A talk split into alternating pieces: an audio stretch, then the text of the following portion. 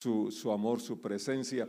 Y cómo incluso los relatos que siguen en, Marcos habla eh, de que los discípulos luego ya estando aparte, o Él los llama aparte, esa intimidad, esa cercanía es la que enriquece nuestra vida espiritual, es la que fortalece nuestra fe, es la que nos ayuda en momentos críticos, en momentos difíciles, es esa comunión individual, personal, que cada uno necesitamos desarrollar. Y en Marcos 7 vamos a ir leyendo casi todo el capítulo, todo el capítulo, y vamos a ver eh, algunos puntos que creo que son muy interesantes. Cierto día, algunos fariseos y maestros de la ley religiosa llegaron desde Jerusalén para ver a Jesús. aquí luego me llama la atención que la razón por la que habían ido eh, los fariseos y los maestros de la ley religiosa era para ver a Jesús. No, si ya hemos notado, no era tanto que querían aprender de él, no era tanto eh, que quisieran una, eh, pedir algo de él, sino más bien querían pescarlo en alguna palabra, en alguna acción que les sirviera para acusarlo. Sin embargo, eso es bueno notar, ¿verdad? Querían ver a Jesús y creo que esto es algo que tú y yo tenemos que tener en cuenta siempre que nos reunimos y en la vida en general. Nuestra atención, nuestro enfoque debe estar centrado en Dios, en Jesucristo y no distraernos como los fariseos iban, querían ver a Jesús, pero luego dirigieron su atención hacia los discípulos. Notaron que algunos de sus discípulos no seguían el ritual judío de lavarse las manos antes de comer. Los judíos, sobre todo los fariseos, no comen sin, antes no han derramado agua sobre el hueco de sus manos, como exigen sus tradiciones antiguas. Tampoco comen nada del mercado sin antes sumergir sus manos en agua. Esa es solo una de las tantas tradiciones a las que se han aferrado, tal como el lavado ceremonial de vasos, jarras y vasijas de metal. Entonces los fariseos y maestros de la ley religiosa le preguntaron, ¿por qué tus discípulos no siguen nuestra, antigua tradición? Ellos comen sin antes realizar la ceremonia de lavarse las manos. Jesús contestó, hipócritas. Isaías tenía razón cuando profetizó acerca de ustedes porque escribió, este pueblo me honra con sus labios, pero su corazón está lejos de mí. Su adoración es una farsa, porque enseñan ideas humanas como si fueran mandatos de Dios.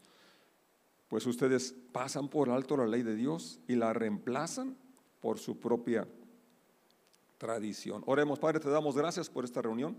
Gracias porque podemos experimentar tu presencia. Gracias porque juntos podemos entrar con acción de gracias, alabar y bendecir tu nombre. Y en estos momentos que nos sentamos a leer, a escudriñar, a, escuchar y rogamos que tú hables a nuestros corazones y nuestro espíritu. En el nombre de Jesús. Decimos, amén, así sea, así es. Bien, aquí vemos que están observando los movimientos, están observando qué hacen. Y como ya lo comenté, en lugar de seguir en su enfoque de ver a Jesús, ahora lo ven en, los seguidores, en los discípulos. Y obviamente, si la atención está en las personas, vamos a encontrarles defectos, vamos a encontrarles fallas, porque todos las tenemos. Y yo creo que es, es, importante recordar que nuestro enfoque debe estar en aquel que es perfecto y seguirlo a Él. Y si bien eh, las fallas no tenemos que ignorarlas, pero sí podemos confrontarlas, sí podemos decir la verdad en amor. Es, eso, si hay una confrontación, siempre debe ser en amor, con aras de mejorar, con aras de que la persona sea bendecida. Y ahora ellos están haciendo eh, hincapié en que hay una tradición que sea la cual se habían aferrado de, de mucho tiempo, la estaban practicando, y era de lavarse las manos, lavar todo lo que comían. Y es una buena práctica de higiene, ¿no? Sobre todo ahorita que, que está eh, tan, tan fácil los contagios, que pueden traer enfermedades graves. Creo que eso ha sido siempre. Sin embargo, ellos estaban dándole un lugar a la tradición que había reemplazado, como vemos enseguida, ya los mandamientos expresos de Dios, mandamientos escritos. Y luego, entonces el Señor en el verso 6 da una respuesta muy fuerte.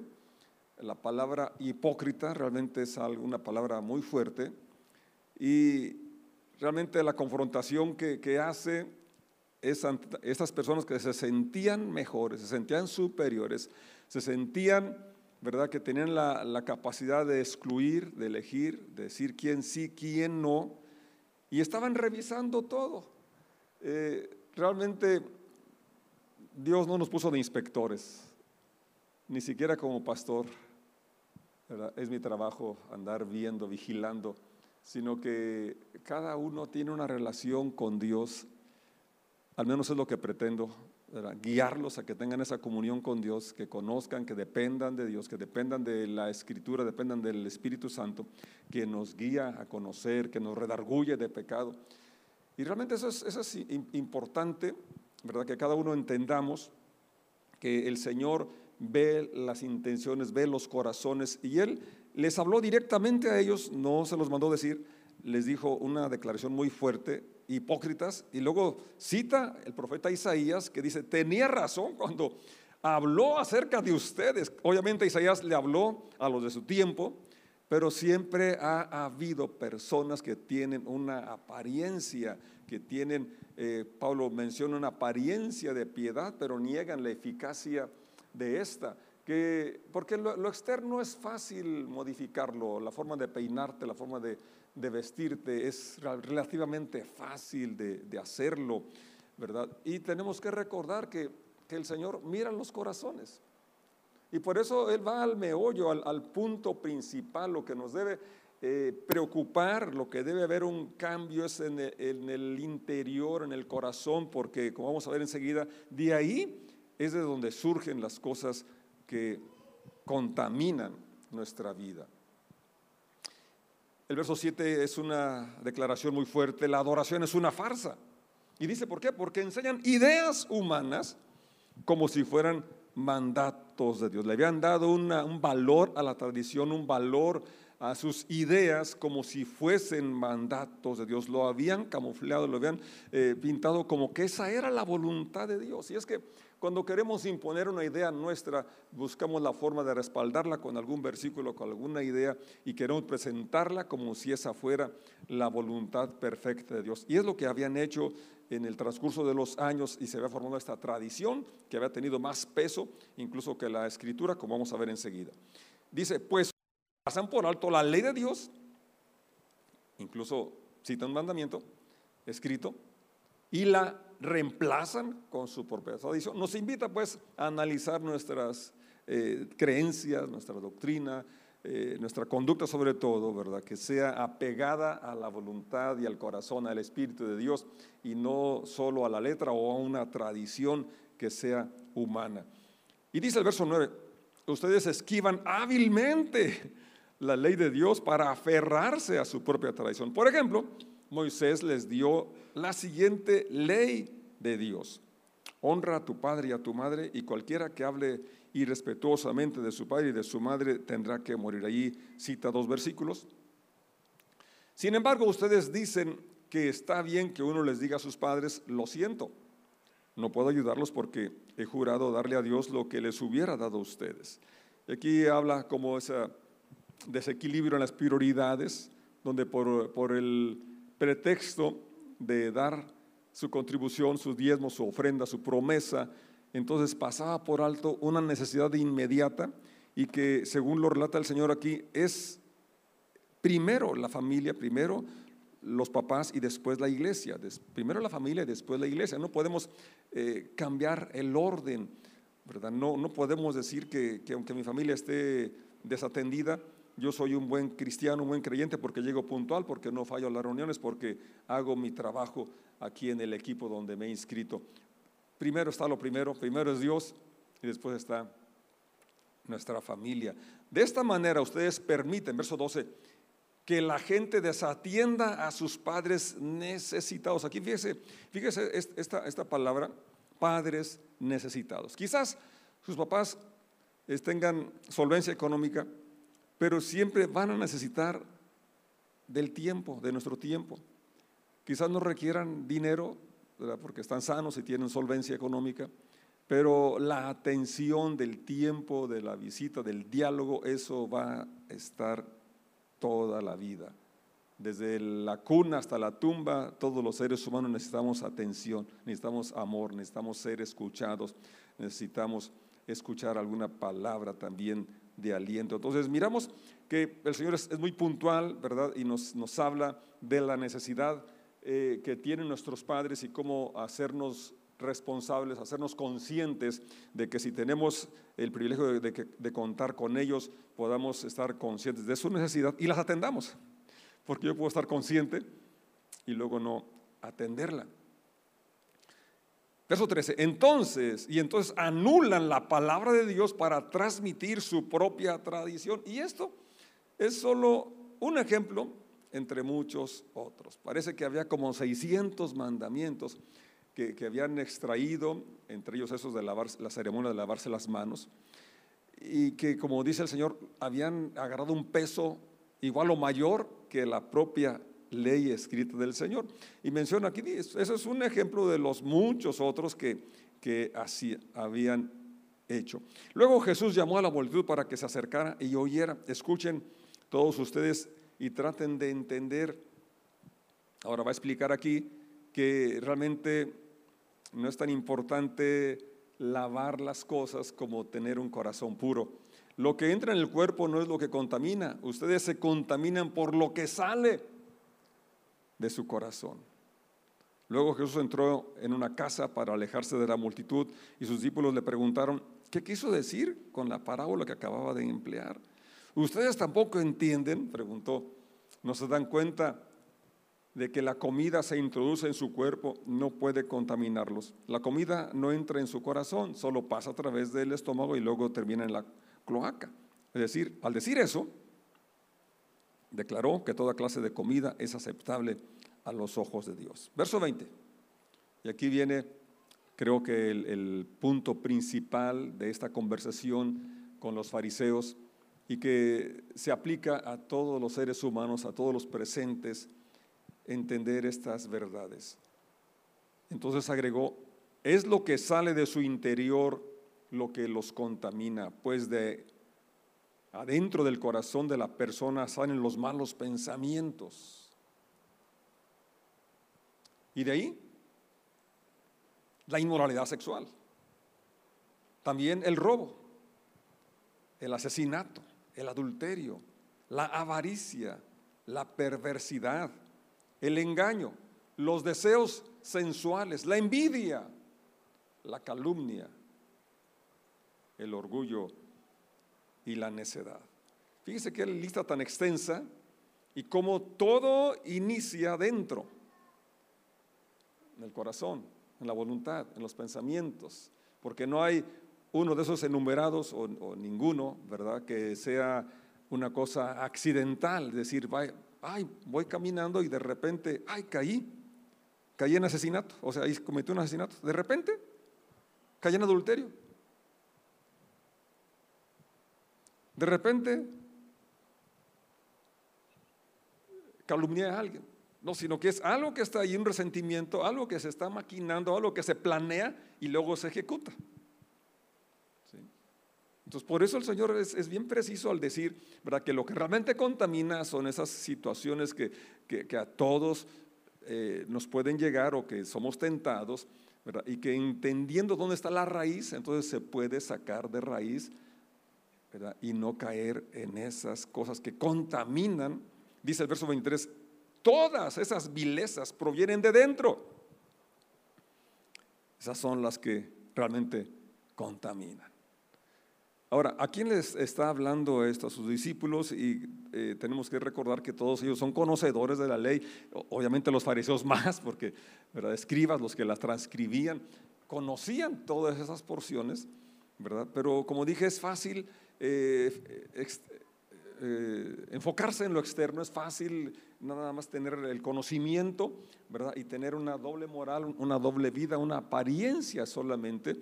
Y por eso palabras tan fuertes como las que dijo Isaías, este pueblo de labios me honra, porque es, es fácil levantar las manos, es fácil cantar, y aquí estoy, mi corazón entrego, me rindo, pero luego seguir viviendo según mi criterio, según mi voluntad, o según eh, situaciones eh, como las aquí se, han señalado de una forma tan, tan clara. Las, últimas, por ejemplo, el orgullo. que dirás, podría decir alguien, bueno, yo no, no tengo inmoralidad sexual, yo no asesino, yo no adultero, tampoco tengo avaricia. Pero entonces por no hacer todo eso te sientes muy, te sientes mucho, crees que eres mejor que otros. Entonces ya estás en la lista, en el orgullo. Por eso tenemos que siempre recordar que lo que somos, lo que tenemos, es gracias a Dios, es, por su misericordia, es por su gracia. Y esto nos va a hacer siempre humildes, nos va a hacer siempre agradecidos y, siempre venir ante Él para que Él siga tratando nuestro corazón, que no lleguemos a ese punto donde nuestros pensamientos, nuestras ideas eh, vayan a reemplazar la voluntad perfecta y expresa de Dios. Ellos los fariseos, sobre todo, eran personas que tenían, eh, hacían mucha exclusión, sentían, sabían, creían que eran los únicos, que los judíos eran los únicos, y no solamente judíos, sino que aquellos que se apegaban a la letra y sobre todo a las tradiciones de las que ya una de ellas ya hemos mencionado. Era, era una exclusión que por lo tal, por tal cosa rechazaban a las demás naciones.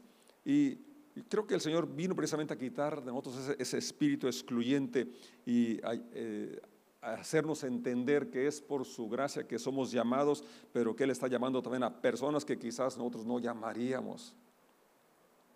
Y creo que es, importante ver cómo eh, en lo que sigue vamos a ver eh, la aceptación que tiene el Señor aún aquella mujer, me adelanto, que en la forma que la trata pareciera que Él está despreciándola, menospreciándola y tiene una, actitud al inicio no que no reflejaría el, el carácter o el amor de Dios. Pero en esta porción que, que, vamos hasta aquí considerando, lo que nos invita es a ver nuestro corazón, qué es lo que nos mueve y que nunca nos confiemos y que veamos a la luz de la Escritura, a la luz del Espíritu de Dios, ¿verdad? ¿Qué son esas prácticas que mueven nuestra vida y el fruto de ellas? Que sean siempre el reflejo del corazón, la voluntad de Dios. Siguiendo con la lectura, verso 24 dice, luego Jesús salió de Galilea y se dirige se dirigió al norte, a la región de Tiro.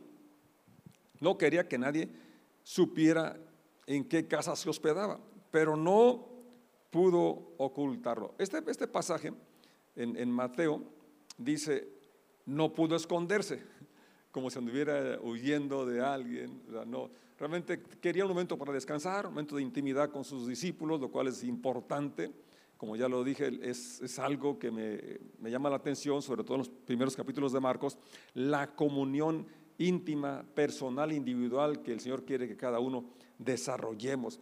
Y luego, en, ese, pasaje, em, citando Mateo, capítulo 15, eh, dice, porque una mujer, o sea, no pudo esconderse o no pudo ocultarse, porque una mujer clamaba diciendo. Es decir, había alguien haciendo bulla, haciendo alboroto, y no alboroto, sino clamando de tal forma que se dieron cuenta que allí estaba el Señor, porque alguien estaba clamando. ¿Y que decía, Señor, hijo de David, ten misericordia de mí? Dice el verso 25, enseguida una mujer que había oído de él se acercó y cayó a sus pies. Verso 25, había oído de él. Seguramente que ella escuchó los milagros, las sanidades, las liberaciones que había hecho, el encuentro con la mujer samaritana, como él le da del agua viva. Eh, ella había escuchado de él porque otros habían contado. Ojalá que tú y yo podamos contarles a otros de las bendiciones que Dios nos ha dado, de lo que el Señor ha hecho y puede hacer en sus vidas, porque esto es lo que va a despertar la fe es lo que va a traer a la gente a que conozcan a Jesús, porque la viene por oír y oír la palabra de Dios. Y tú y yo tenemos esa bendición de que otros escuchen de Él. Hay gente que, que realmente necesita con urgencia conocer a Jesús porque Él es la respuesta a su necesidad. Y vamos a ver enseguida cómo eh, los médicos, eh, el dinero no son siempre la respuesta. A veces creemos, ¿verdad?, que, que, si tienes dinero vas a tener la respuesta, la solución a, tus problemas. Pero hay un problema muy grande, general, ¿verdad?, que solamente Dios puede suplirlo y es la, la carga, la culpabilidad, la desesperanza, la, la falta de fe, la falta de ilusión, de entusiasmo. Eso solamente Dios lo puede dar. Sigo leyendo y dice, ella le suplicó que expulsara al demonio de su hija. Era una mujer gentil, nacida en la región de Fenicia, que está en Siria. Dice el verso, estoy leyendo ahora Mateo 23, perdón, 15, 23, pero Jesús no le contestó ni una palabra. Quise leer también lo de Mateo, que es un pasaje paralelo. Marcos omite esta, esta cuestión y como dije, aquí pareciera que Jesús nos está mostrando ese corazón que hemos venido describiendo de sensibilidad, de empatía, sino que al contrario, una, desatención y una descortesía. No le contestó palabra. Está la mujer clamando, está expresando su necesidad. Es, es, tal su clamor que la gente se da cuenta que ahí está Jesús. Y Jesús la ignora.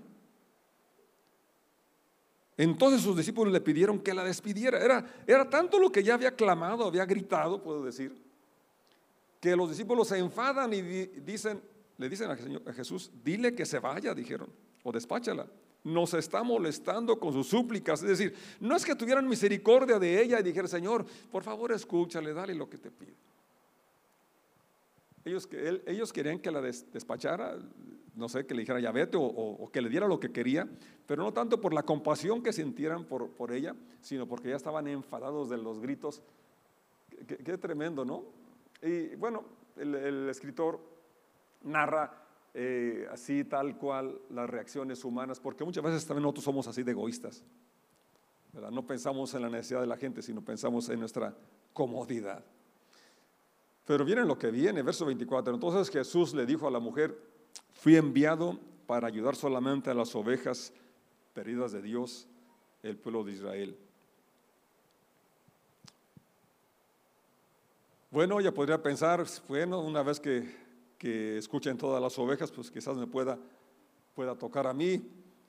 Ella se acercó. Aquí quizás tú, eh, si sabes que no eres de Israel, pues podías sentirte eh, rechazado, decepcionado, no sé. Pero ¿qué hizo ella? Se acercó y lo adoró. Se acercó y lo adoró. Pudo decir, y es cierto, tú no, tú no viniste a mí porque yo no soy de Israel, pero yo vengo a ti porque eres el único que puedes ayudarme. Y creo que esa es una lección tan grande que nos da esta mujer.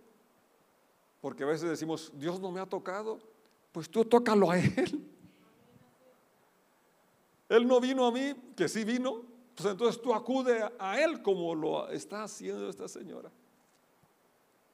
Se acercó en lugar de irse ofendida, en lugar de alejarse, porque primero no le pone atención, ahora responde, pero porque los discípulos están eh, diciendo que ya los aburrió. Pero en lugar de ofenderse, en lugar de irse decepcionada, frustrada, se acerca. Y es lo que yo te invito a hacer. Quizás tú te has sentido desairado por Dios o por, mí o por alguien y te has alejado. Quizás no físicamente, pero emocionalmente. Quizás digas, yo no tengo fe, ya no tengo confianza. Ni para qué orar. O por qué voy a cantar. Y te has alejado. Mira, esta mujer, ¿qué lección nos da? Se acercó y lo adoró. Se acercó y se postró. Y le rogó una vez más. ¿Cuántas veces había rogado? Yo no sé, pero dice, le rogó una vez más. Si ya has hecho muchos ruegos y parece que no hay respuesta, yo te animo que sigamos el ejemplo de esa mujer. Acerquémonos a Dios. Postrémonos ante Él. Adorémosle y roguemos una vez más. Señor, ayúdame, porque como dije, hay situaciones en donde si Dios no interviene, eh, la ciencia ya no tiene alcance, humanamente no hay nada que hacer. Ella entendía que la ciencia, aún los exorcistas, porque había exorcistas también, personas que echaban fuera demonios, Jesús les dijo un día cuando le dijeron que él lo echaba fuera a los demonios por Belcebú,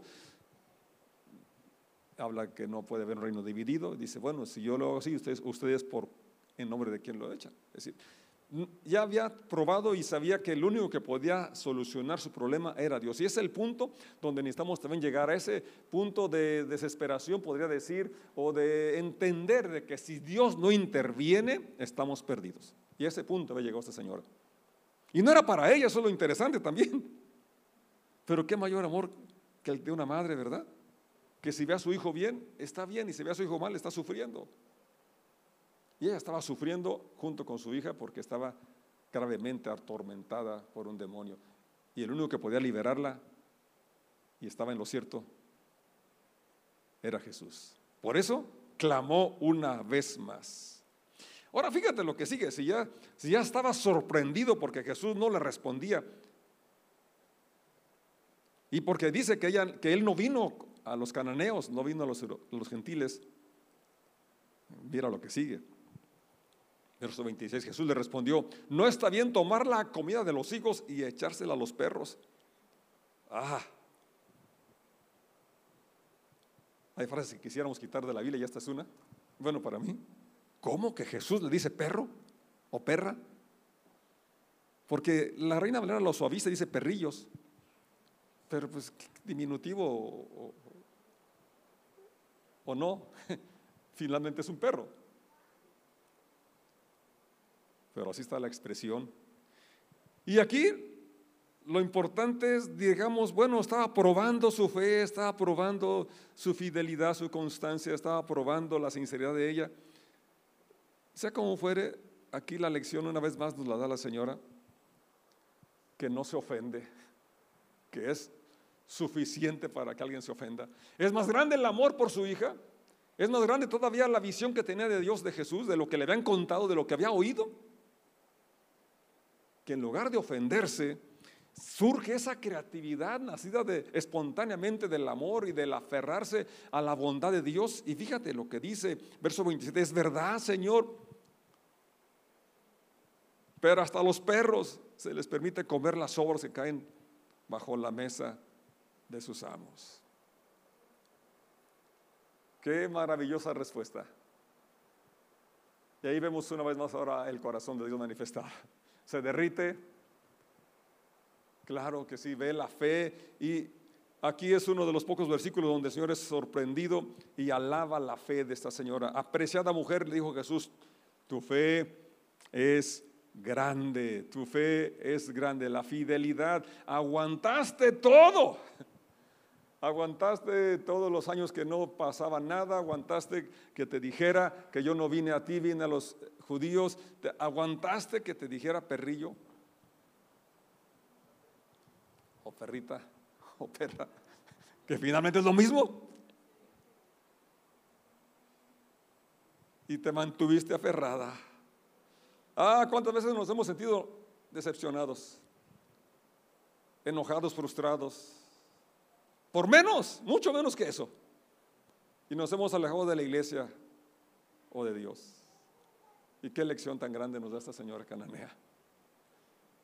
Grande es tu fe, se te concede lo que pides. Y al instante la hija se sanó. Marcos, regresando a Marcos, el verso 29, en la Reina Valera dice, entonces le dijo, por esta palabra, ve, el demonio ha salido de tu hija. Entonces vemos aquí la combinación de nuestras acciones, aferrarnos a Dios, a, lo que hemos oído mucho o poco, pero que podamos ver más allá de lo que aparentemente es una negativa, es una ofensa, y acercarnos al Señor.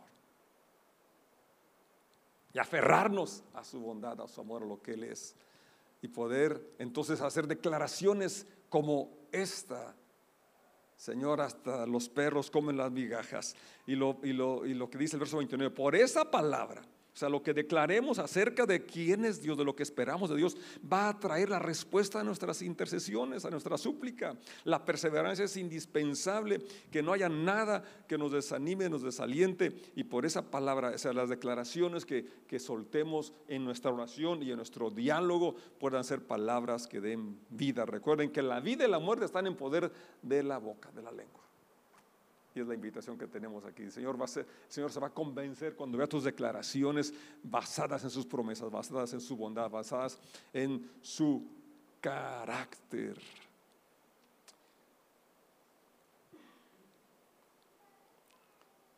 Si seguimos la lectura, el verso 31 ahora pasa a relatar la sanidad de una persona sorda y aquí lo que me llama la atención es que la gente tiene una idea de cómo Dios va a trabajar, cómo va a usar, cómo va a sanar, cómo va a obrar, porque ellos le llevan a esta persona para que le pusiera las manos encima, pero en lugar de poner las manos encima, dice el verso 33, estoy en Marcos, lo llevó aparte para poder estar a solas con él. Una vez más, como dije, me ha estado llamando la atención eso de que Dios espera que tú y yo tengamos esa intimidad.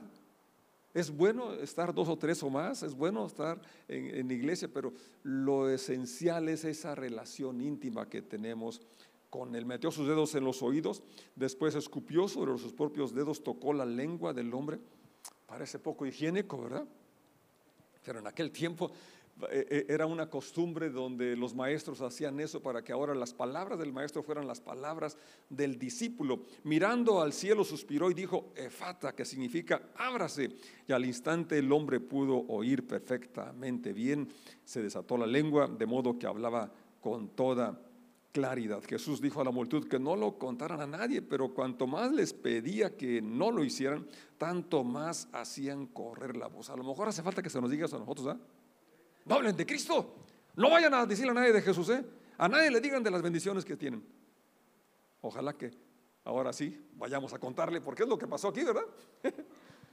Decía, no le cuenten y al contrario, iban a contar. Bueno, pues les prohíbo que hablen en nombre de Jesús. A ver si funciona. Vamos a estar de pie, dale gracias a Dios. Yo espero que tu fe llegue a otro nivel, porque creo que al igual que yo hemos pasado momentos donde parece que, no hay solución a los problemas, parece que las cosas se empeoran. Y pues, tenemos que llegar a ese punto como el que llegó esta señora. Su hija era gravemente atormentada por un demonio y ella sabía la limitación humana que no había nadie que la pudiera liberar. No sé cuál sea el caso con el que ha estado luchando y, que quizás tu fe ha menguado y por eso ha habido un desencanto en la iglesia, en tu, en tu, congregación o en tu relación con Dios o con tu familia o con una persona. Pero si podemos ver que aquello que parece imposible, para Dios todo es posible. El, el ejemplo de, de esta señora es la fidelidad, la constancia. Y aun cuando hubiera un desaire, velo como una prueba nada más. Y la prueba va a desarrollar tu fe, tu confianza. Y cuando empezamos a declarar esas palabras de fe basadas en la revelación que tenemos de Dios a través de su Espíritu, de lo que hemos leído de las experiencias anteriores o de lo que otros han experimentado, va a ayudarnos a aferrarnos y a esperar el momento y la forma en que Dios traiga respuesta